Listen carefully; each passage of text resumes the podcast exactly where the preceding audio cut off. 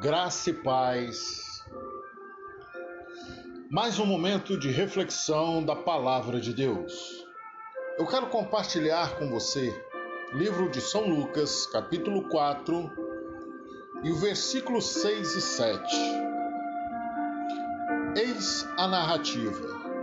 E lhes e lhe propôs: Eu te darei todo o poder sobre eles e toda a glória destes reinos, porque me forem entregues, e tenho autoridade para doá-los a quem bem entender. Portanto, se prostrado me adorares, tudo isto será teu. Uma tentação aparentemente inteligente. Considerando que Jesus veio para dominar sobre todos os reinos da terra, depois deste lugar, Jesus foi conduzido ao canto sudoeste da coluna do templo, ao seu ponto mais alto, no pináculo do templo. Os historiadores dizem que é um declive de 30 metros para o vale de Cedron. Todavia, o ardil de Satanás estava no fato de tentar fazer com que Jesus evitasse os sofrimentos a caminho da cruz, os quais veio especificamente para suportar como única maneira divinamente legal de libertar a humanidade. Esse é o estigma do pecado a herança do homem velho.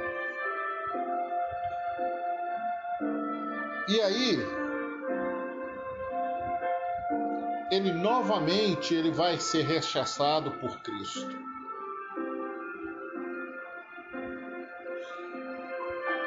Mas a pergunta que eu faço a quem você tem adorado?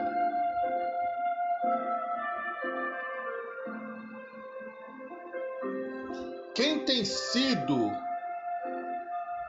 aquele a quem você tem prostrado diante dele? Porque o, o diabo, ele é manhoso. E ele é o pai da mentira. E ao te oferecer alguma coisa, ele nunca está te entregando um produto real.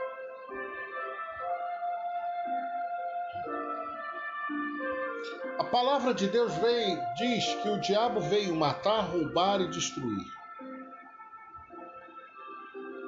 São as três categorias que ele nos entrega: nos mata, nos rouba e nos destrói.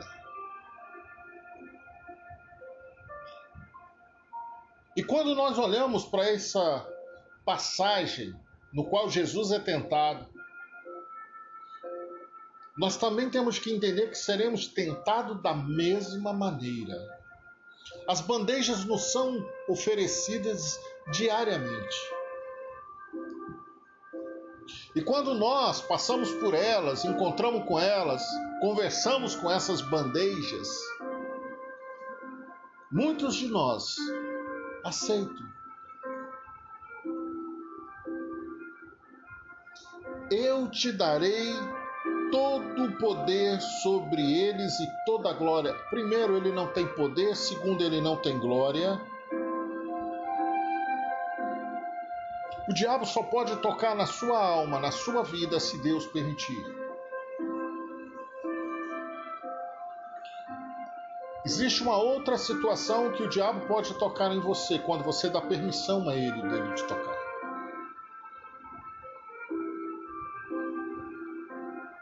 Fora disso, ele só pode chegar à tua tenda se ele primeiro pedir permissão a Deus. E quando nós olhamos para todo esse tipo de situação, às vezes nós ficamos assim, mas meu Deus, por que, que eu estou passando por isso? Às vezes nós escutamos aquela frase célebre de nós mesmos: Eu não mereço. Jesus merecia. Jesus merecia pagar os meus erros, os meus pecados. Jesus merecia todas as chicotadas que ele levou pelos meus pecados. Jesus merecia uma coroa de, espinha pelo, de espinhos pelos meus pecados. Jesus merecia ser crucificado pelos meus pecados. De maneira alguma. Mas a Escritura diz que ele tomou sobre si todas as minhas dores, todos os meus pecados, ele levou sobre si no madeiro. E aí alguém que nunca me fez nada, que nunca me deu nada, vem e me oferece todo o poder e toda a glória, coisa que ele não tem.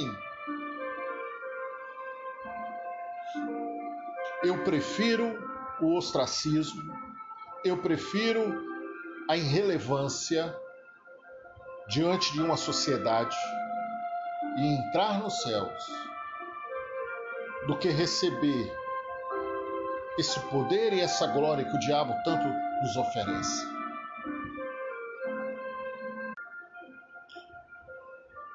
Eu ouvi um ex-professor meu contando hoje uma uma história que ele viu. Ele estava no pátio de uma igreja e, e de repente ele viu dois caras que tinham sido tinha tido envolvimento com tráfico, com drogas, aquela coisa toda. Um estava no pátio, o outro estava chegando. E de repente eles correram um em direção ao outro, se abraçaram, e ele foi até eles perguntar exatamente o porquê daquilo, o porquê daquele abraço.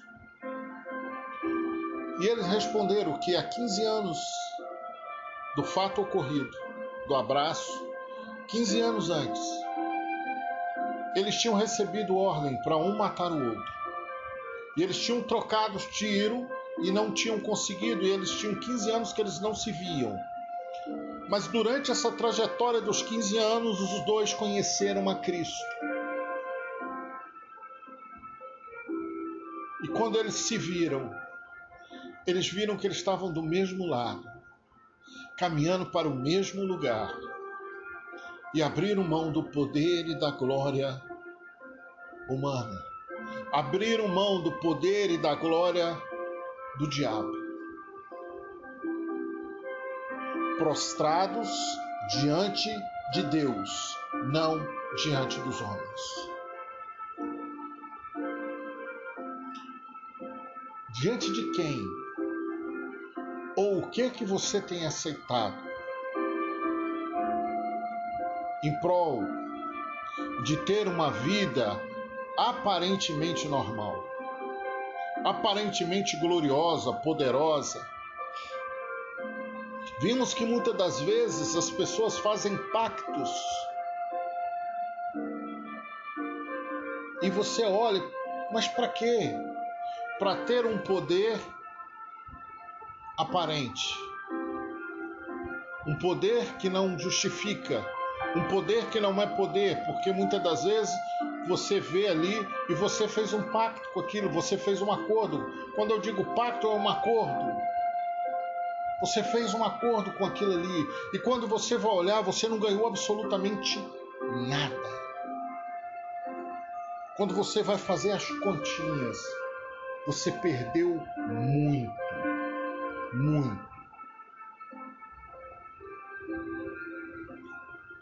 Contudo, Jesus lhe afirmou: Está escrito: Ao Senhor teu Deus adorarás e só a Ele darás culto. Pense sobre isso.